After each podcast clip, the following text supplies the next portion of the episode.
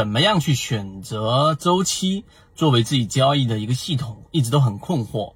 所以呢，第一点，我们建议大家去把我们的择期缠论再看一遍。另外一个，今天我花三分钟给大家去讲一讲，在我们选择周期上到底应该注意什么样的重点啊？这一个是本质的内容。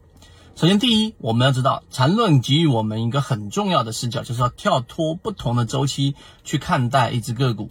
如果你无论如何，无论何时，你看一只个股都是看日线周期，那说明你在交易过程当中是非常单一的。那你不知道它月线和周线周期处于到底是上升趋势还是盘整趋势，然后你也不知道在小级别上它到底有没有发生背驰。所以在这一个层面上呢，我们讲过很多次，我相信大家也能理解。所以你一定要从不同的周期去判断。所以我们要对周期要有一个区分，什么区分呢？就是周期在我们的圈子里面，我们缠论里面提到，它可以分为观察周期和操作周期这两种，这是第一点我们要提到的。第二，观察周期，我们先说。观察周期呢，就是我要看待一只个股到底是啊，我是去在什么位置去介入它，是去在中线周期还是短线周期去关注它呢？我们以前给大家讲过一个核心，一个内核，就是你要从大概的一个比较大的周期，例如说周线级别，对吧？例如说我们说的这个月线级别，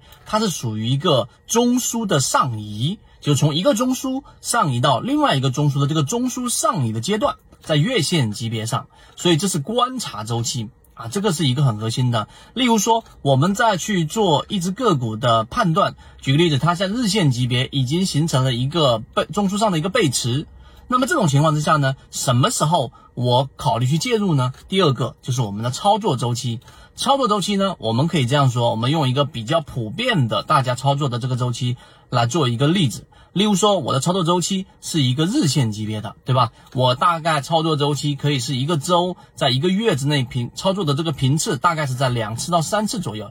那么这种情况之下属于日线操作级别。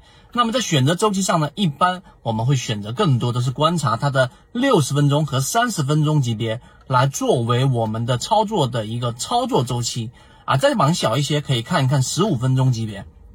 只是这个时候就不需要。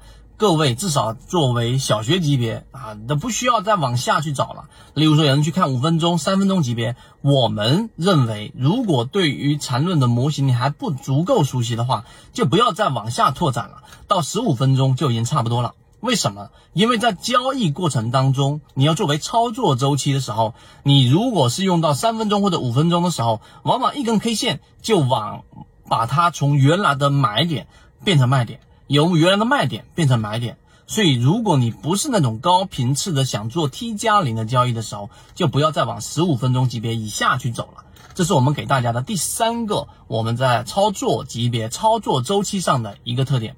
所以做一个简单的总结，今天简单说了一下，那我们要明白，我们去判断周期的时候要分为观察周期和操作周期这两种啊，这是第一个。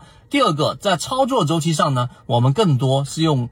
日线操作者更多的是从六十分钟、三十分钟和十五分钟级别上去着手啊，不需要再往下去把级别给做小了。那么我们下一个视频我们会给大家去讲一讲，到底在操作的周期上需要注意哪一点。希望今天我们三分钟对你来说有所帮助。缠论系统是需要整个呃模式化、流程化的，才能让我们在交易过程当中更加的果断和果决，而不是犹豫、彷徨、模糊。